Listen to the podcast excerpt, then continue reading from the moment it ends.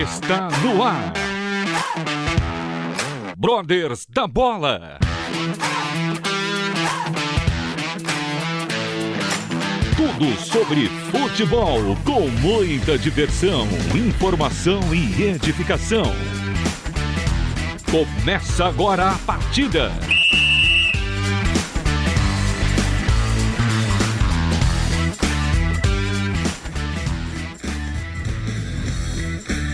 Muito boa noite, você ouvinte da Rádio Transmundial, você que acompanha os Brothers da Bola todas as segundas-feiras, aqui, direto da Rádio Transmundial, dos seus estúdios novíssimos aqui em São Paulo. E eu quero já cumprimentar aqueles que me acompanham nesta noite aqui na mesa física e também na mesa virtual. Marcos Olivares, ele que comanda tudo isso aqui que faz acontecer. Boa noite, Marcão! Boa noite, Eduardo. Boa noite ao nosso convidado. Boa noite ao Evandro, aos nossos ouvintes, né? Está no ar então mais uma edição do nosso Brothers da Bola. Até às 10 da noite a gente traz uma resenha aqui falando sobre futebol e outros assuntos, né? Se acontecerem. Ah, com certeza. Eu acho que depois da semana passada, eu não estou muito afim de falar de futebol, não. Melhor mudar de assunto. Vamos mudar de assunto, vamos falar sobre outras amenidades. Boa noite, Evandro Campos, São Paulino, que também não tem muito do que se alegrar. Fala, Evandro! Fala, boa noite, Edu, boa noite, Marcão.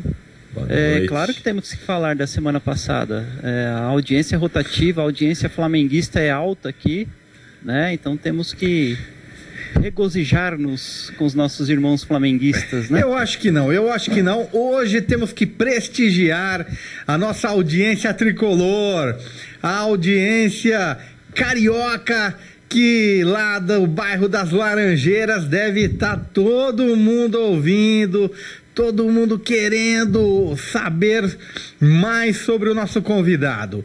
E Evandro Campos, você tem a incumbência de apresentar o convidado da noite. Maravilha. É, não só os tricolores cariocas, mas também a torcida regatiana, né? Clube com certeza onde ele onde ele joga então, desde já agradecer aqui em nome dos Brothers da Bola, da Rádio Transmundial, a presença do Gum Zagueirão. Gum, boa noite, muito bem-vindo ao nosso programa. E chegou o grande dia, conseguimos, conseguimos nos organizar. Eu, Edu, Oi. A, é difícil, viu, rapaz, conseguir o homem aí, viu? Viu? O tava, brother... Eu acho que tava mais fácil eu conseguir falar com, com o rei Charles lá, viu, da Inglaterra, do que com o homem. Mas conseguimos. Opa! Esperamos aí sim. Senhor e conseguimos. Boa noite, Gum. Prazer. Boa noite, Evandro. Prazer. Boa noite, Eduardo, todos da mesa, todos os ouvintes da rádio. Prazer falar com vocês. Acho que é tudo no tempo certo. É, realmente foi um pouquinho difícil pelo, pelo programação, pelas viagens, pela, pelos compromissos, né? Nunca estava batendo o dia certo, mas é, dessa vez, creio que foi no tempo certo, queimou meu coração. Tive a oportunidade de estar com vocês aqui, creio que vai ser bem, bater um papo, falar sobre futebol, dar risada, uma palavra é, de Deus para o coração dos ouvintes, enfim, testemunho. Vamos, vamos compartilhar do amor de Cristo e falar de futebol que é, que é bênção, que nos alegra sempre. Amém, amém. Muito obrigado pela sua presença por dedicar um tempinho aí para falar com os ouvintes da Rádio Transmundial. E eu já começo perguntando, ô oh, desculpa, antes de mais nada, Marcão. Pois não. Se a torcida regatiana ou a tricolor do Rio de Janeiro quiser participar, como é que eles fazem? Ah, muito simples. Vão lá no nosso WhatsApp, não é? Pode fazer sua pergunta, mandar seu boa noite, enfim, participar democraticamente com a gente lá no 11 974 181 456 11 974 181 456. Fica à vontade para participar aqui no Brothers da Bola. É isso aí, é isso aí. Aguardamos a sua participação aqui com os Brothers da Bola. Gum, primeira pergunta que eu te faço. Wellington Pereira Rodrigues, mas por que Gum? Boa pergunta, boa pergunta. Na verdade, é um apelido que o primeiro colocou de infância. Eu era muito vou dizer nem jovem, é criança mesmo, 4, 5, 6 anos de idade aproximadamente.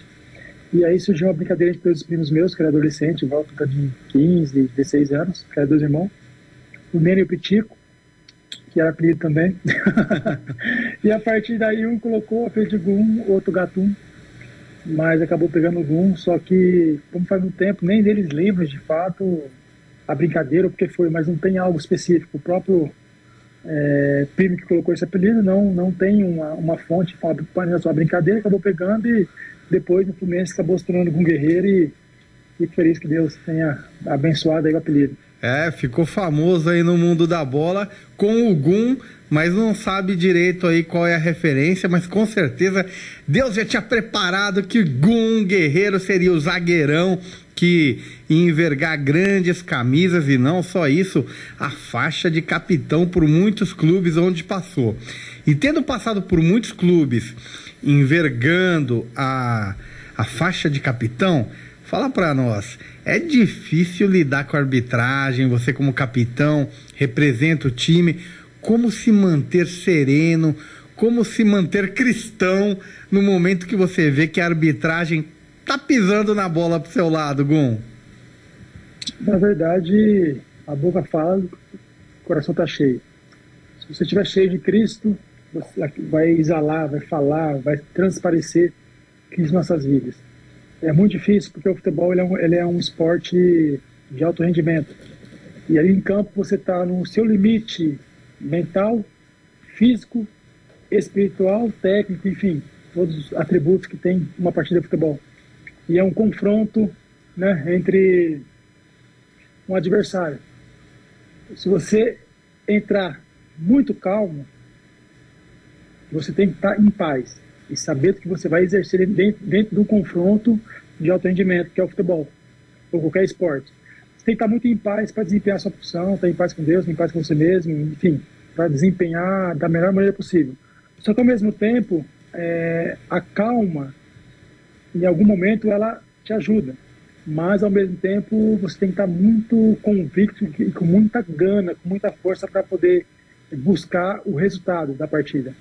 Então aí a calma demais ela pode te atrapalhar, porque você não vai sobrepor seu adversário numa num, num confronto físico, seja ele no empurra, na velocidade, num, num salto, enfim. Então você tem que ter realmente esse equilíbrio físico, técnico, mental, tudo esse conjunto e ao mesmo tempo ter a tranquilidade, é, como a sua pergunta, muitas vezes quando você acredita ou vê que tem um erro de arbitragem, você perder a cabeça vai ser pior, você vai ser vai tomar cartão amarelo, vai ser expulso e vai prejudicar a sua equipe. Você tem que ter a calma justamente para poder reverter uma situação, às vezes que você se sentiu preocupado, é, às vezes que você se sentiu lesado ou algum erro da arbitragem, lesado, enfim, para poder sobrepor e tentar superar os desafios, os obstáculos, e, e vencer o adversário. Eu imagino. Sem, sem você perder a cabeça, sem você querer o mal do adversário, sem você passar ninguém para trás, sem você fazer o erro que, que, não agrada a Deus. Você tem como você vencer sendo, tendo caráter, fazendo o seu melhor e buscando vencer os desafios para poder vencer os jogos e conquistar títulos e ser feliz dentro do futebol da carreira. Imagino que deva ser muito complicado mesmo, porque nós, torcedores, às vezes em casa, né, Marcão, né, Evandro? o juiz dá uma pisada de bola, a gente perde um pouco as estrebeiras, já fica nervoso, já, oh senhor amado, queima esse juiz, já fica meio, meio nervosão. E às vezes a gente vê em campo uns irmãozinhos que, que diz que é cristão e, e às vezes a, a, faz a leitura labial que o cara tá falando uns, uns cabeludos lá, mas a gente entende que, que é complicado, né, não, Evandro? Nossa, com certeza. Inclusive tem que tomar cuidado também em jogos também, peladas, né? Quantas peladas aí entre igrejas, campeonato em, em, de, de, jovens, né, adolescentes entre igrejas, quantas, né? Não precisa nem ser campeonato, viu? É, é a, a, brincadeira de sábado já deu muito é problema. Mesmo. Já. A galera leva muito a sério. É Mas verdade. É isso mesmo, muito bom, muito bom. Tem que realmente ter um controle emocional muito, muito forte e como ele falou, né? Quem tem Cristo é, exala, né? O, o, perfume de Cristo e, e realmente tem que ter a mente boa. Mas, Gum, queria te perguntar, é, como que foi seu início de carreira?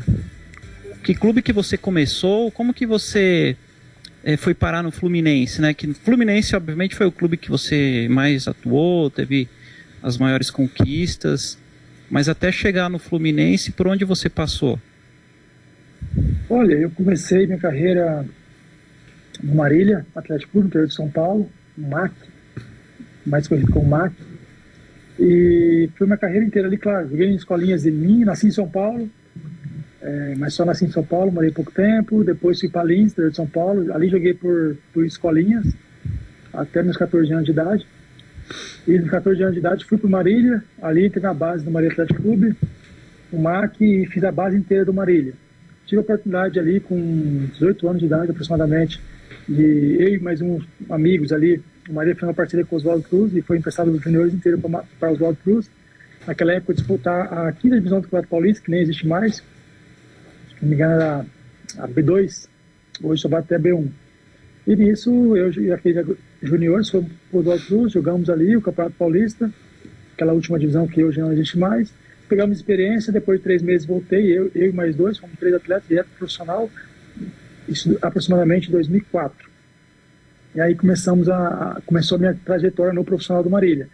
Tive a oportunidade de treinar profissional, eu lembro se foi 2004, 2005 aproximadamente a minha estreia pela Marília, consegui estrear bem e ali as coisas começaram a acontecer. Acredito que foi 2004 eu estreiei, joguei dois, três jogos.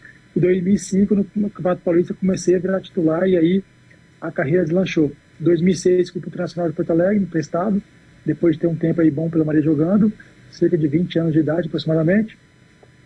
Fiquei ali por seis meses, retornei para Marília depois desse empréstimo, mas para mim foi uma, a nível de uma experiência a, extraordinária, porque ali pude ser, é, digamos assim, campeão do mundo com aquele equipe internacional. Não viajei para o Japão, não, não, não, não joguei naquele campo, mas eu tive naquele elenco que treinando com todos aqueles atletas campeão do mundo. Então, para mim, a nível de, de experiência foi espetacular.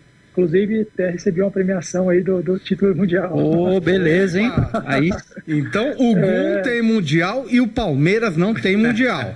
Exatamente. Sim, sim. Eu, eu, eu, eu assim, é, não tive a oportunidade de viajar para o Japão, não tive a oportunidade de jogar, enfim, mas estive trabalhando com todos aqueles atletas, Fernandão, Klemer, Yarley, Perdigão, enfim, Alexandre Pato, na sua, no começo dessa trajetória, que todos falavam que ele ia ser craque e acabou se tornando um a nível de experiência, a nível de, de, maturidade, a nível de preparação para aquilo que Deus queria fazer na minha vida, para mim foi muito importante. Porque depois disso, fiquei seis meses internacional, ali me machuquei duas vezes, inclusive machuquei duas vezes o tornozelo, mas treinei muito bem e são várias histórias que acontecem. Sempre que você faz o seu trabalho com amor, faz o trabalho da, da sua melhor forma possível, ficou entregando, lógico, o impossível abrir portas Deus faz, mas aquilo que nós podemos fazer, que é se entregar por completo, fisicamente, técnico, físico, enfim, fazer o nosso melhor, isso eu fiz.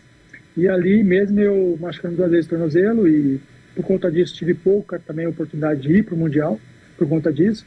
Além de que o Internacional tinha uma belíssima defesa, que naquele ano de 2006 foi a melhor defesa do Campeonato, campeonato Brasileiro, foi vice-campeão, se não me engano. Então, realmente não era um trabalho muito fácil para mim com 20 anos de idade acabei não indo, mas depois voltei no outro ano. É, fiquei mais. Foi, foram três meses em 2006 e três meses em 2007, começo. Fiquei um tempo ali, peguei experiência, voltei para o marido me empréstimo, já que o marido não fez a opção de compra.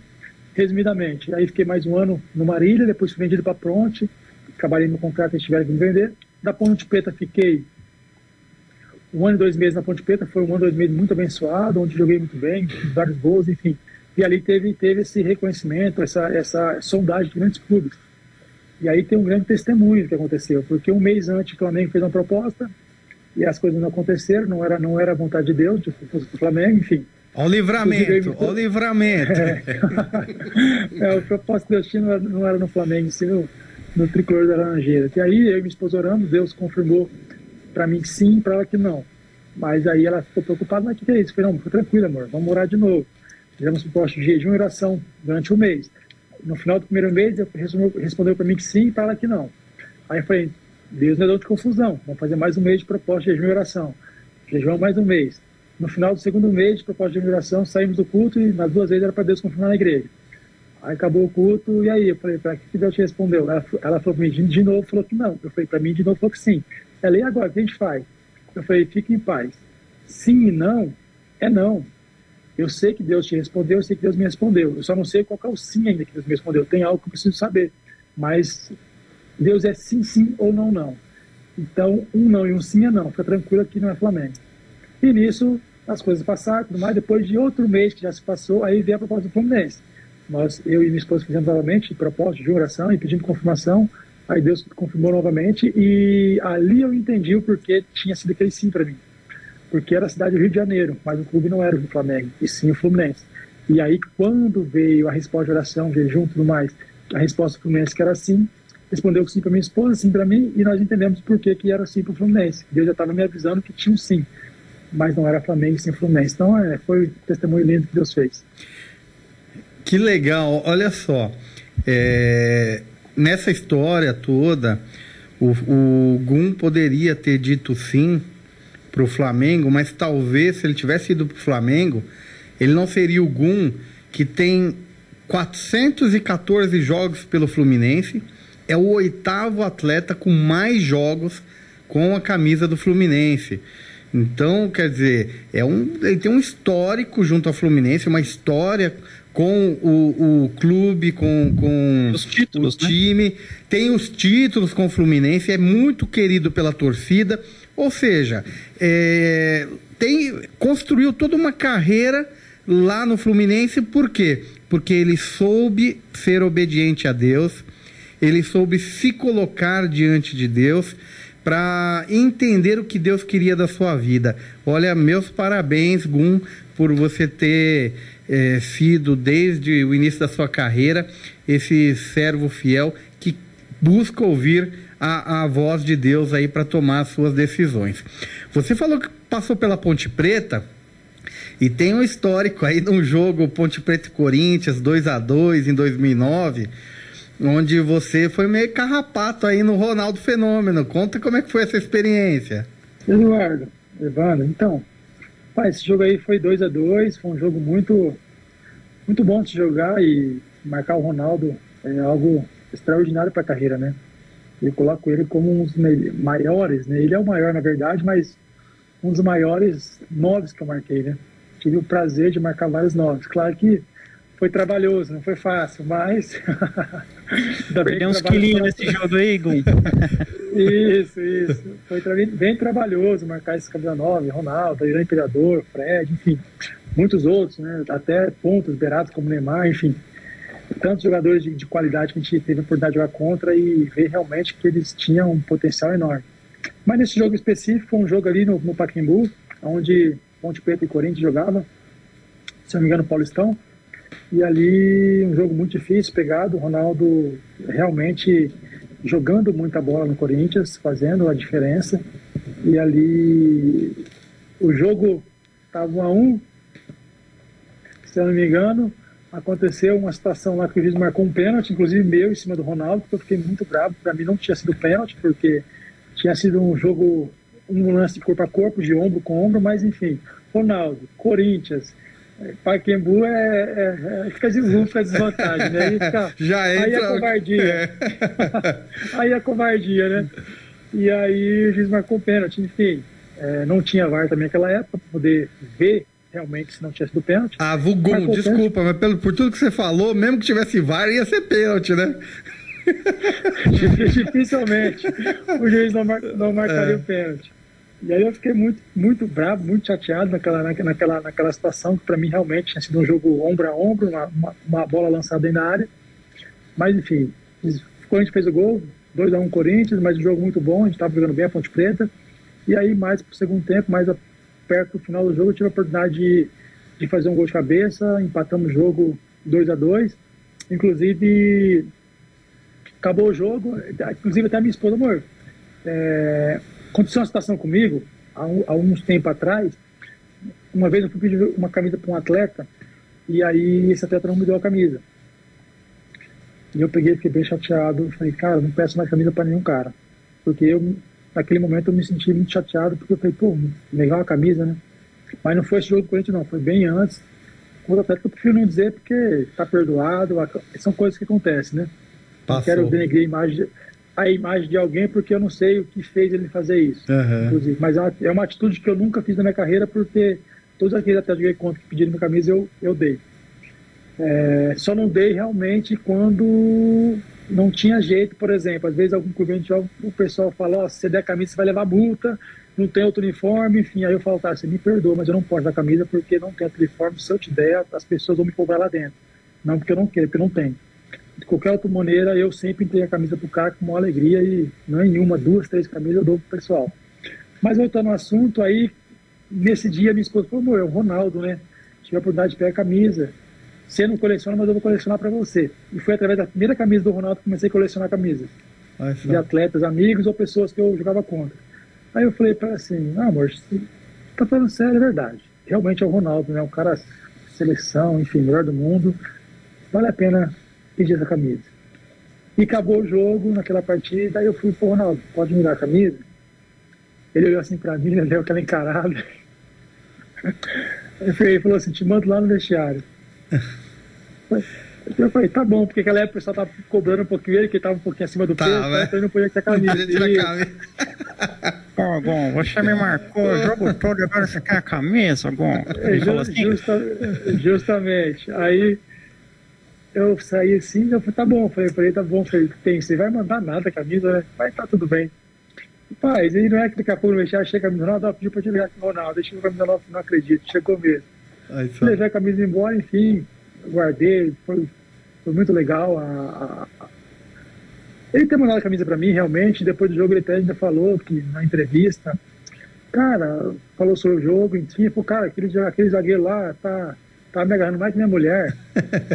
e, e, tipo assim, eu não lembro qual foi o termo que ele usou, se ele foi abusado ou só não se falou abusado, ele falou assim, cara, ainda pediu minha camisa.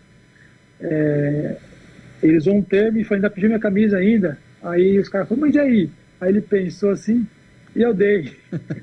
e a camisa está guardada até hoje em casa, está lá na coleção de camisas, vários jogadores, todos esses jogadores clássicos que eu falei, eu peguei a camisa, guardei, está lá guardada e, e fico feliz com a minha esposa.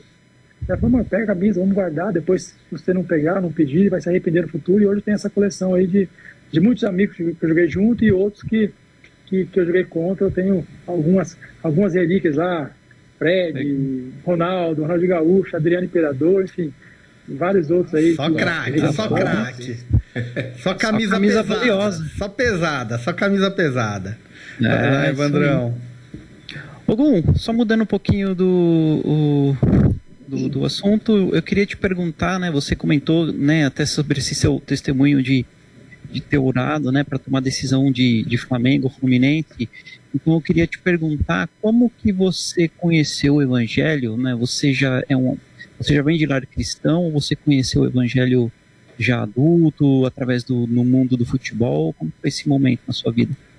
Eu vou emendar duas aqui, inclusive, é, e falar como eu conheci Cristo. É, quando eu fui para o Fluminense, as pessoas acham que foi tão fácil, mas não foi não, tá? O Fluminense foi em 2009, o Fluminense tinha 99 chances de rebaixamento. E aí a gente tem que estar muito convicto, muito, muito próximo de Deus para ouvir a voz do Espírito Santo. Não é, é algo somente da nossa vontade porque tem que ser algo muito, muito específico, muito claro, senão a gente fica confundido. É, houve essas orações, e, mas mesmo assim teve muitas coisas contra, pessoas falando para mim, não vai para o Fluminense, você está bem na Ponte Preta, vai aparecer outros propostas, outros clubes bons, assim que acabar a Série B, Fluminense está ali, está uma frigideira pegando fogo, você vai se queimar. E vários exemplos que as pessoas davam naquele momento para mim. E nisso, assim, eu e minha esposa tiveram muita convicção de, de, que era realmente Deus que tinha, tinha abrido a porta lá. enquanto muitos estavam vendo é, uma frigideira que eu e me queimar, eu estava vendo uma oportunidade. E foi algo da minha esposa também, que ela, ela falou assim, você vai? Eu falei, vou. Ela falou, então, mas eu não aceito que você vai para lá para ser envergonhado, nem para cair de divisão. Vou fazer um propósito, e você não vai cair. Aí eu falei para assim, baseado na tua fé, eu, eu concordo. E o que você prometer para Deus, eu estou aí para te para assinar, fica à vontade. Porque eu sabia que era algo financeiro, né? Que ela, que ela, que ela, que ela queria disponibilizar, não é uma troca, mas sim disponibilizar um coração grato a Deus para aquilo que ia ser feito, né? Para nossos ouvintes entenderem bem. E eu, por isso que eu, naquele momento, falei para ela, então, baseado no que você fizer, eu, concordo. E nisso começamos a orar, enfim, Deus nos deu a vitória, o Fluminense não caiu em 2009. Não digo que foi por minha causa, mas digo pela, pela presença de Deus, pelas orações, pela transformação de, de, de ambiente naquele clube, transformação do coração de muitos, né? E estratégia que deu Deus para vários, enfim. E nós não caímos e eu, eu vi um milagre naquele, naquele Fluminense. Na verdade, é um, um impossível para muitos que se tornou possível após aquela arrancada. E sobre a minha conversão, eu me converti no Marília ainda, é muito jovem. Antes de, de ter toda essa caminhada aí, eu sempre fui um, aquele, aquele jovem né, bem criado, família humilde, tanto de conhecimento como financeiramente, mas muito bem educado pela minha mãe, Dona Roseli, uma guerreira, onde nos ensinou os princípios, não faça mal para aqueles que é, para o próximo, não faça, é, ela usava muito esse termo, minha mãe, não faça com a irmã de outro, não quer que faça com sua irmã, é, não passe ninguém para trás, não, não, não vive de mentiras, não, não, não o mal, e sempre uma educação de, de, de respeitar os mais velhos, enfim, aquela educação básica de uma pessoa que, que não tem muito conhecimento, e, é, tanto humilde financeiramente como de conhecimento. Minha mãe era uma pessoa muito simples e continua sendo até hoje. Então ela me criou muito bem. E aos meus olhos, não conhecia Deus, nunca tinha ouvido falar, nunca tinha ouvido falar sobre Deus. sabia que existia um Deus, mas que eu não conhecia. E nisso eu me achava um homem bom, me achava um homem digno de ir para o céu, me achava um homem justo. Eu sou um cara legal, não faço mal para ninguém, não desejo mal para ninguém, se eu puder ajudar uma pessoa, ajudo, tenho um bom coração, eu mereço para o céu, naturalmente. E aí comecei, já depois que tudo isso aconteceu, ali no, no profissional do Marília, eu era muito bem tratado por vários atletas do profissional, mesmo sendo mais novo. E o que me levou para Cristo é, aqueles atletas que eram cristãos naquele momento faziam as reuniões né, dentro do Marília, nas concentrações, e eles me convidavam. Como eu tinha vergonha, como eu não conseguia dizer não, eu acabava indo porque eles me tratavam bem.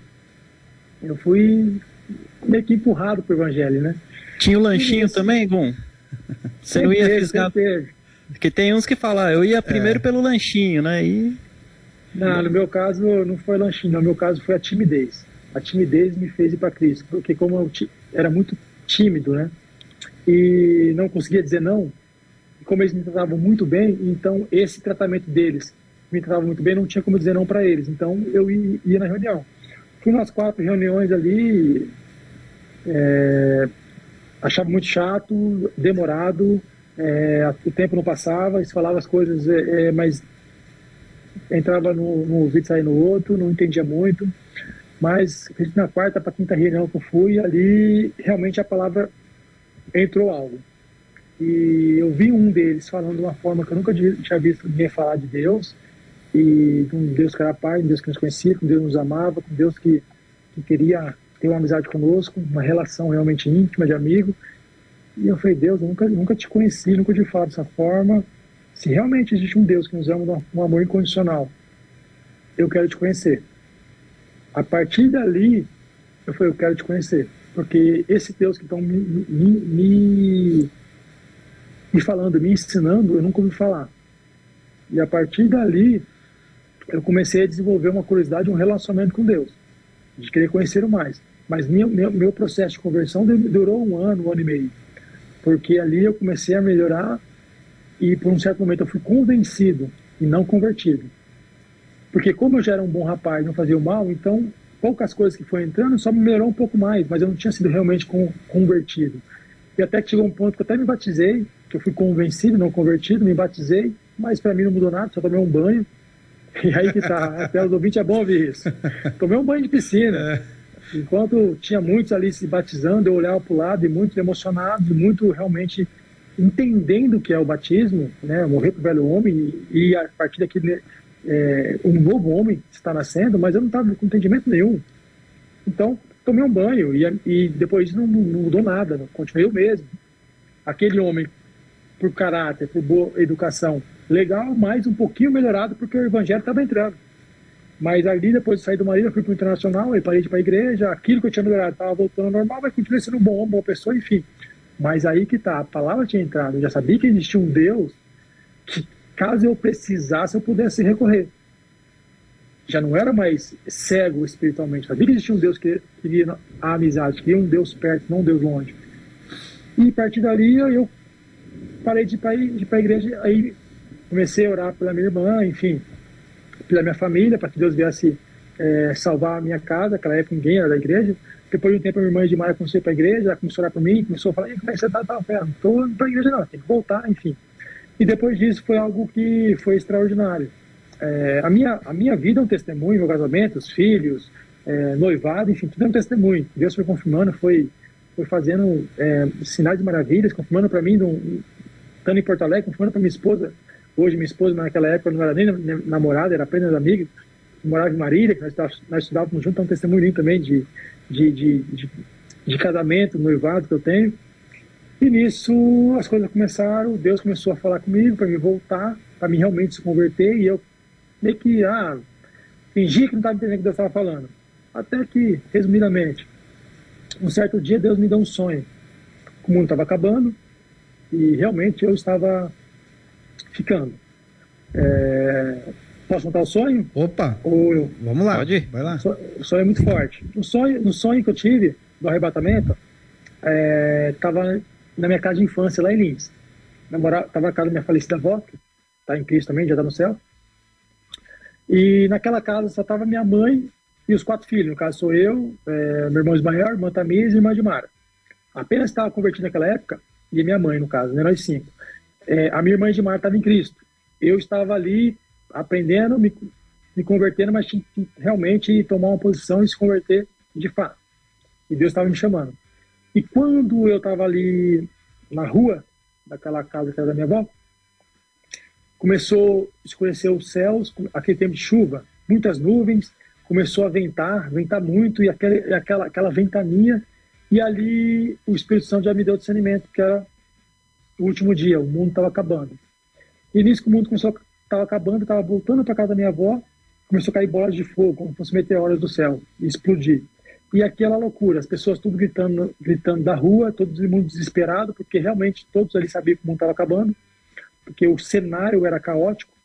E nisso eu corri para casa e entrei nessa casa da minha avó, da, da, da área para a sala. No que eu entrei dentro da sala, estava essa minha irmã de Mara, minha mãe, meu irmão maior é Tamires, minha irmã. Ali os cinco, minha mãe e os quatro filhos. E eu entrei, só que nesse momento que eu já vim correndo lá de fora, sabendo que o mundo estava acabando, eu já vinha me condenando, já vinha me xingando, de meu coração não tinha experiência nenhuma. É quando o sentimento que eu que eu tive naquele momento é quando eu vi alguém endemolhado, alguém possesso por espírito maligno. Não há esperança nenhuma no coração, é só trevas. E o meu coração naquele momento só existia trevas e condenação. Porque eu sabia que o mundo estava acabando e não tinha tomado uma posição para Cristo. E nisso eu já vinha me xingando. Agora, não adianta mais você pedir perdão. Minha consciência vinha falando comigo mesmo. Não adianta mais pedir perdão. Sabe o que está escrito? No último dia, não adianta mais. Tinha que ter aceitado antes, tinha que ter arrependido antes, buscar o Senhor antes. Naquele último dia não há mais tempo. Então eu vinha, vinha me condenando, não há mais tempo. E vinha me xingando de, de burro, idiota, daí para cima. E vinha me condenando, me xingando, me xingando, me xingando, e não havia esperança nenhuma no coração, só trevas, condenação. E nisso que eu entrei dentro da casa, eu, o Espírito Santo me deu discernimento de entrar dentro de casa e, e entender tudo que estava acontecendo. Eu ficava me condenando, me xingando, mas eu escutava o que estava acontecendo, tinha discernimento. A minha mãe, meu irmão Ismael naquele momento, e a minha irmã também, que hoje está todo mundo em Cristo, graças a Deus, a família toda, eles não eram cumpridos naquela época. Eles estavam falando de Mara, e agora, o que nós vamos fazer? E a minha irmã falando para eles, eu falei para vocês se arrependerem, falei para vocês se converterem, falei para vocês buscarem a Cristo. Não tem como fazer nada agora, porque a salvação é individual. Vocês não quiseram, não tem como fazer nada, fazer nada por vocês. Tinha que ter feito antes. Eu avisei vocês, minha irmã ficava falando eles, eu entendia tudo e ficava me condenando, condenando. E nisso que ela ficava falando, falando, falando com eles e falando isso que eu acabando de dizer, não tem mais o que fazer agora. Porque o mundo está acabando, não há, não há, mais tempo. E eu me condenando. E nisso, ela come, a, a, o fundo da casa da minha avó da sala abriu. E é como e é realmente eu vi os céus, né? Ficou tudo, é como se fosse aquele muito campo de futebol, aquela grama, e lá no fundo eu vi milhares de pessoas, mas eu vi que eram seres humanos, o corpo de ser humano, mas de luz brilhando. Não dava para ver quem era, só que era formato de pessoas, milhares e todo mundo brilhando, de luz. E nisso abriu né, aquele fundo da sala, a minha irmã de Malá começou a ir para meio que levitar, né? Levitar e ir em rumo aquelas milhares de pessoas e estava indo embora para o céu. E, e eu me condenando, me condenando, aqui todo aquele cenário. Só que antes dela se tornar uma pessoa de luz também, como, como eu conseguia ver, ela falou assim: Wellington, Deus conhece seu coração. pede perdão para ele. E quando ela falou essas palavras, as trevas que estavam no meu coração dissipou, me destravou. E eu comecei a chorar, eu comecei a ficar em prantos, aí eu caí de joelhos. E quando eu falei para Deus, falei, pai, o Senhor conhece meu coração. O Senhor sabe que eu queria te servir, mas eu não estava conseguindo. Eu lhe peço perdão. Só me dê mais uma oportunidade. Nisso eu acordei. 3h53 da manhã, desesperado, chorando que nem criança. Estava lá em Porto Alegre nesse momento. Esse período estava no Internacional. Desesperado, chorando que nem criança e até se beliscando, eu tô acordado. Realmente o mundo não acabou. E aí chorei muito, chorei demais, que foi difícil conseguir dormir. Liguei para minha mãe, para minha irmã de Mara, que estava na igreja, mas ela não atendeu. Liguei para minha outra irmã Tamires, ela conversou comigo, me acalmou, enfim, foi, foi algo assim muito real. Forte. E aí você depois de muito, é, depois de muitas horas você consegue ir ali, se acalmar um pouco, beber uma água, aquela adrenalina baixando, mas depois de muito tempo aí eu consegui dormir um pouco. Tava de madrugada, acordei de manhã, você fica esperto, né? Fala, oh, agora, agora eu tenho que me converter, senão. Olha, muito bonito mesmo o, o seu testemunho, forte e digo mais, arrepiante é realmente Deus falando através dos sonhos conosco para nos chamar a atenção de que nós temos que voltar para Ele enquanto é tempo. Pode falar, Gum. E tem mais ainda só, só para ficar ainda melhor, mais Opa. um complemento. E nisso realmente é muito forte, assim, e eu, eu nunca me esqueço que eu pedi para Deus mais uma oportunidade. Então, essa oportunidade que eu pedi para Deus é uma, então eu não posso falhar.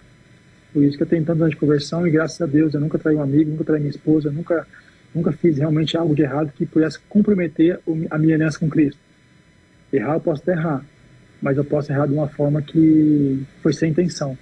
Eu posso colocar uma palavra mal colocada, eu posso é, chegar atrasado numa reunião, mas é algo que foi sem intenção e eu sei que eu sou perdoado por Deus e vou ser perdoado pelo amigo. Agora tem tipo de pecado que eu não cometo, porque eu sei que o preço é muito alto ser pago perder a presença de Deus, perder realmente o, o, tem nossa, na, o, a o bem maior que nossa vida Deus, né?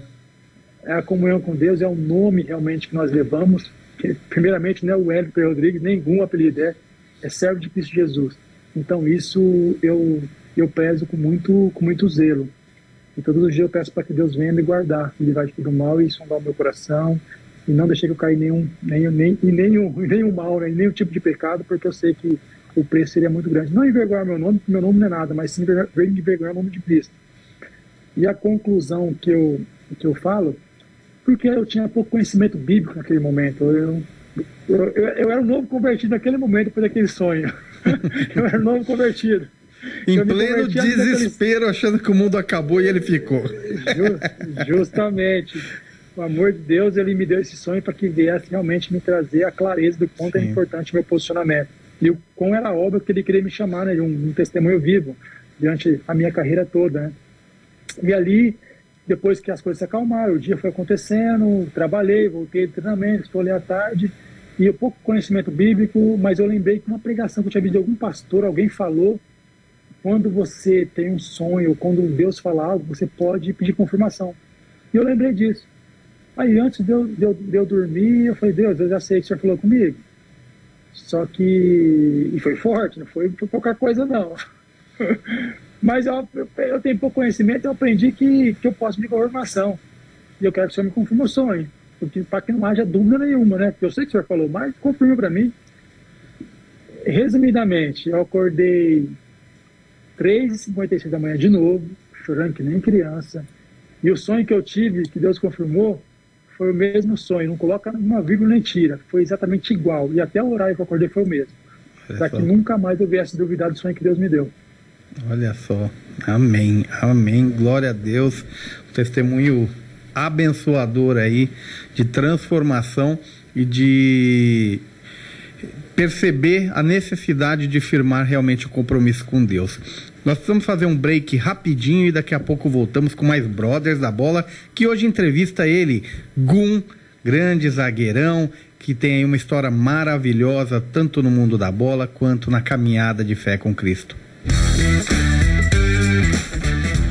Voltamos com o segundo bloco dos Brothers da Bola numa entrevista abençoadora com Gum Guerreiro, ele que é zagueiro de futebol, passou pelo começou no Marília, passou pelo Internacional de Porto Alegre, Ponte Preta, Fluminense e atualmente está no CRB das Alagoas. Bom, eu quero falar sobre CRB. Você tá aí já é, desde 2020, né? E você foi campeão em 2020 e 2022 do Alagoano, né? E o CRB na Série B, vou te falar, hein, tem chegado bem pertinho de, de alcançar uma vaga, mas ainda não, não, não conseguiu. Fala um pouquinho desse CRB para nós, Gum. Então, Eduardo, é, muito feliz de estar aqui no, no CRB, terceira temporada. Fomos campeões Alagoana em 2020 e agora 2022. É, mas não somente esses títulos, mas sim o, o crescimento do, do, do CRB no cenário nacional, o, a transformação do pensamento um clube realmente de entrar nos campeonatos e sempre, é, ano após ano, fazer competições melhores. Tivemos aí, é, o ano passado, a melhor campanha, né? Até então, 2020, se a melhor campanha na, na Copa do Brasil. Aí 2021 foi melhor ainda, até tiramos o poderoso Palmeiras aí, né?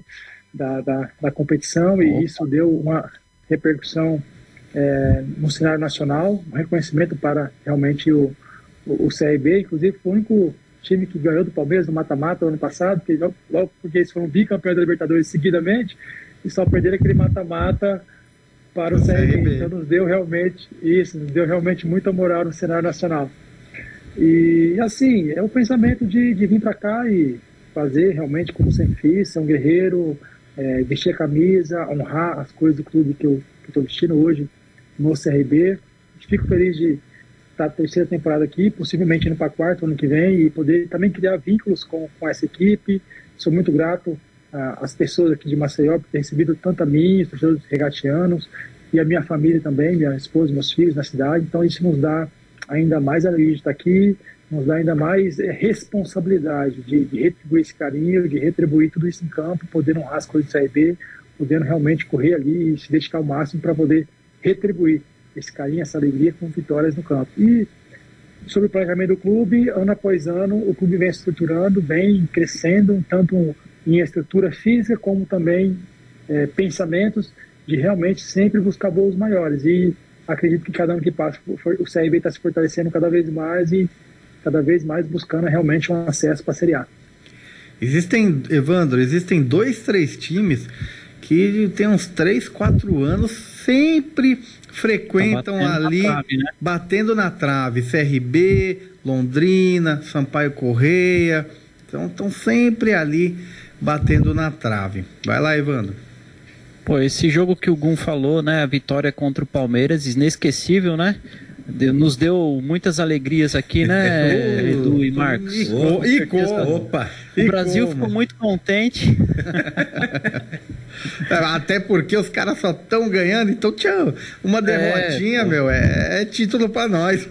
E vale ressaltar que o Diogo, goleiro, né, do CRB, fechou o gol, né, naquela partida também. Sim. E, bom, toda a equipe foi muito bem, mas o Diogo realmente estava numa noite inspirada. E eu, ô Edu, né, na, pós esse jogo eu tive aí o privilégio de passar lá no, no hotel, né? Eu entreguei, eu na verdade na época o, o Páscoa estava jogando lá, né? O Everton Páscoa. Eu passei lá, deixei alguns devocionais nossos também lá com Páscoa, né? Entregamos aí pro Gum, deixamos lá com... Não sei se ele entregou, hein, Gum? Aí você me confirma agora, hein? entregou sim, entregou sim. Ah, entregou então tá o pessoal lá. O Páscoa é Foi parceirão. Entregue. E tava um clima de festa no hotel, rapaz. Tava bem legal mesmo. Ah, imagina, hein? só, só, só pra vocês entenderem que foi o jogo. Só de cruzamento na área foi 53 cruzamentos na área do Palmeiras. Só cruzamento.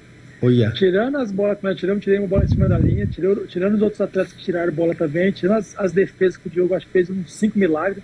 Só Verdade. pra vocês entenderem o que foi realmente, né? Vocês assistiram, mas assim, em números, o que foi realmente enfrentar o Palmeiras na Allianz Parque, foi realmente um jogo histórico. Ogum, eu, eu quero informar aqui o ouvinte sobre aquela conversa que nós tínhamos no primeiro bloco, quanto à sua escolha entre ir para o Flamengo na primeira proposta ou ir para o Fluminense numa segunda proposta depois, no mesmo em, em num curto espaço de tempo.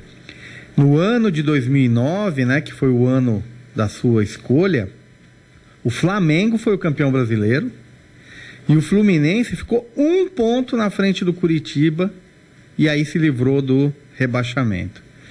Então, em termos de perspectiva, o, o cara podia falar: não, ó, é, deixa eu ir aqui que esse caminho tá mais fácil, né? Eu, eu, eu não vou para esse caminho, não, mas é o, o fato de ouvir a voz de Deus e ver uma oportunidade onde todo mundo via um problema, né? Muito legal isso também. Tem essa questão é, do panorama de momento. O Flamengo estava bem, tanto que foi campeão. E o Fluminense aí lutando para ser rebaixado, para não ser rebaixado. Só que também em 2010 e 2012, ah, Gunzão participou do tri do Tetra. Fala aí. Sim, sim. É, o interessante aí é que o Flamengo não estava tão bem não naquela época, depois o Flamengo deu arrancado na fase final. Estava mais pro meio de tabela mesmo. Tanto que se fosse qualquer um dos dois falar quem vai ser campeão brasileiro, ninguém falaria o Flamengo. E o Fluminense, por exemplo, quem vai, vai, vai conseguir escapar? Também não, vai cair. Então, mas assim, eu fico muito grato a Deus, porque Deus realmente me direcionou e fui pro Fluminense, a história foi linda, maravilhosa. Depois de, de um cenário tão caótico, difícil, nós conquistamos aquele que para muitos era impossível, se tornou possível. 99 chances de cair, se salvamos com apenas 1%. E dali surgiu aquela trajetória do time de guerreiros, né? Que nós fomos vice-campeões sul-americano também em 2009, perdemos final para a EDU, sul-americano no Maracanã, onde eu tive a oportunidade de fazer gol na semifinal, gol na final, quando eu cortei o supercílio, aí veio o apelido de, de Gum Guerreiro, antigamente era só Zoom, e tudo começou a acontecer. Através daquele cenário caótico, cenário difícil, se forjou uma equipe que acreditava sempre, que saiu do caos e se escapou do rebaixamento e foi vice-campeão sul-americano. Então foi um, foi um, grupo muito fortalecido ao meio que esse cenário. E aí foi para 2010. 2010, lógico, acabou tendo é, o Cuca depois de um campeonato carioca não não conseguiu o título, saiu, veio o Muricy Ramalho, teve algumas contratações, chegou Deco e, e mais alguns atletas para encorpar aquela equipe e aí sim fomos campeão brasileiro e realmente aquela geração se, se transformou na geração, a, geração de guerreiros. Tanto que o, depois veio 2011, ficamos terceiro e 2012 campeão novamente brasileiro e carioca. E tanto vestiu é, é, a camisa de guerreiros, quanto antigamente o mascote do Fluminense era só o Cartola. E por, por questão dessa geração de guerreiros, né, times de guerreiros, que é cantado até hoje no Maracanã pela, pela torcida quando ganha grandes jogos, enfim, é cantado time de guerreiros, mudou e hoje tem tanto Cartola como Guerreirinho, né? Tem os dois, mas é usado mais o Guerreiro como mascote do Fluminense por, por conta daquela geração de 2009 que, que encantou o Brasil todo. Que legal. Oi, Edu. Oi. E Marcão, temos mensagens, comentários, perguntas aí no nosso WhatsApp? Vamos ver o WhatsApp. Ogum, você estava lá naquele jogo contra o São Paulo, né, na Libertadores que vocês eliminaram o São Paulo e depois foram para a final da Libertadores? Eu acho que foi 2010, não foi? Ou 2011? Não, esse, esse foi 2008, o gol do Washington. Ah, foi 2008, tá? Você chegou... 2008. Tá, você chegou depois. 2009. 2009, é. É, esse, é não, porque aquele foi, aquele foi o momento que o Fluminense mais me deu alegria na vida. Aquele, aquele foi o momento que o Fluminense me deu muita alegria, muita alegria mesmo. Foi dois jogaços. Dois é, jogaços. mas não adiantou. A gente tem tri, a gente tem três Libertadores e vocês, infelizmente, só tem uma, né? Que pena. Bom, é, mas isso é de menos. O importante oh. é que o time. Oi. Deixa eu te falar, o. Temos nosso amigo lá de, de, de Alagoas, o Felipe Alves. Opa! Você se lembra dele, né? Lembro, é... torcedor do CSA. É, mas calma, não pode falar isso, porque ele é setorista do CRB, cara. Ah, é? Cuidado. é? Ou eu tô é, me confundindo aqui? Que você deu agora. mas ele é nosso parceiro, Confundido, nosso é o mesmo nome, é, não é a mesma é, pessoa. É, é, que na verdade eu faço confusão com a sopa de letrinha. Ali quando tem ah, o clássico, eu nunca sei qual é qual. Ô Felipe, desculpa aí a gafe. Qualquer problema depois você cobra o Edu. Mas o Felipe mandou uma mensagem aqui pro Gun, né? Ele disse que o Gun é um cara sensacional, que tá sempre né, sempre disposto lá, sempre fala né, em nome do clube, dos companheiros, mesmo nos momentos de adversidades. E ele pergunta também se você já conversa para renovar né, no, no CRB, porque acho que seu contrato vai até início do ano apenas, né? Isso, meu contrato, na verdade, ano passado, quando a gente foi fazer a renovação, o CRB queria fazer dois anos, né? Esse e o ano que vem. E como eu queria apenas um ano, não sabia se ia continuar, enfim, fazer pro final do ano eu decido o que eu vou fazer. Aí o Thiago Paz, diretor, foi muito inteligente, né? Falou, nem eu nem você, vamos até o final do estadual. Então tá bom, Thiago, tá final do estadual, vai. Então, meu contrato vai até o final do estadual do ano que vem. Mas já demonstraram interesse em sentar e conversar para poder estender. Então, não, não vale a pena, não faz sentido a gente ter você apenas quatro meses, depois você vai jogar bem, vai ter proposta, vai ir para outro clube. Não, vamos estender o contrato até o final do ano. Ainda não foi nada conversado, mas já, já falou sobre esse interesse. A questão agora é de esperar realmente os últimos detalhes eles resolver aquilo que tem que ser resolvido. E a gente sentar e conversar e ver qual que vai ser a, o andamento da conversa para a gente poder realmente fechar até o final do ano. Mesmo porque, olha só, a, a, a diretoria do CRB deve estar tá pensando muito grande, porque o ano que vem você não tem mais Cruzeiro, você não vai ter o Bahia, não vai ter o Vasco, não vai ter o Grêmio. E em contrapartida vai cair times Juventude. de menor expressão, o Juventude, o provavelmente Goianiense, o Atlético Goianiense e aí vem Havaí, quer dizer, a chance, as chances do CRB aumentam muito para conseguir uma das vagas de acesso. E se estiver nos ouvindo, Sérgio Malucelli, olá, o Londrinão ano que vem é a nossa chance, Sérgio. Vamos para cima, Azulão. Bom, o Marcos me lembra aqui que o nosso tempo acabou. Eu quero agradecer imensamente ao Gum por esse papo tão gostoso, abençoador. Contou aí um pouco da sua história de vida, sua caminhada no mundo da bola, como Deus abriu as portas para ele pelos clubes pelos quais ele passou. E também contou da sua experiência com Deus, sua experiência de conversão e como ele tem caminhado, se pautado sempre na palavra do Senhor, como servo fiel, obediente àquilo que o Senhor tem para a sua vida. Dese agradeço muito, um desejo toda sorte de bênção sobre a sua vida, sobre a sua casa, seu lar, sua família, seu trabalho, que o tempo ainda que você estiver desfilando pelos gramados aí do futebol brasileiro, que você seja diferença, continue fazendo diferença, tá bom? Amém. Obrigado, Eduardo, Evan, todos da mesa. Prazer falar com vocês. O tempo foi curto, passou tão rápido, foi bom, muito gostoso, bacana. Rapidinho. Falar de futebol, falar do Senhor, falar da experiência que Deus fez, nos alegra o coração, nos lembra os testemunhos, lembra o quanto Deus foi bom conosco, com a minha família, com a nossa casa. Imagine, creio que todos que estão ouvindo, vocês que estão aqui na mesa participando também, no momento que a gente fala de Deus, o coração queima porque você sabe o testemunho que eu falando, mas também lembrou do testemunho que vocês passaram também, se relacionou um com o outro, tanto cuidado com a família de vocês, cuidado com a casa de vocês, o trabalho. Então, creio que o coração de todos nós se alegramos, porque a presença de Deus ele é, ele é, é contagiante.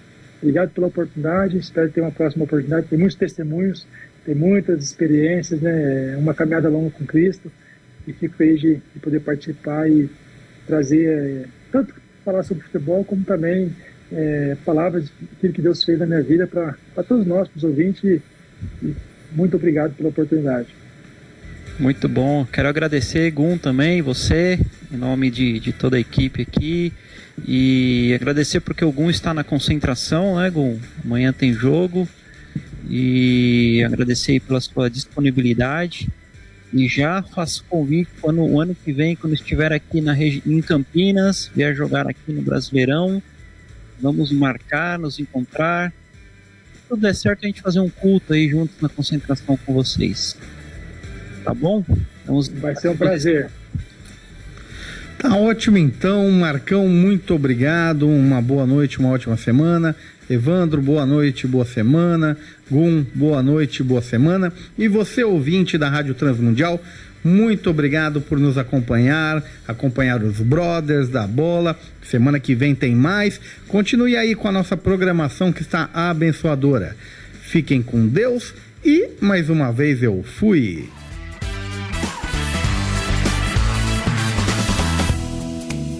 Brothers da Bola, o seu programa futebolístico em parceria com a Rádio Transmundial. Todas as segundas-feiras às nove da noite. Acompanhe-nos através das redes sociais. YouTube, Facebook e pelo Instagram. Arroba Brothers da Bola. Brothers da Bola. Até a próxima.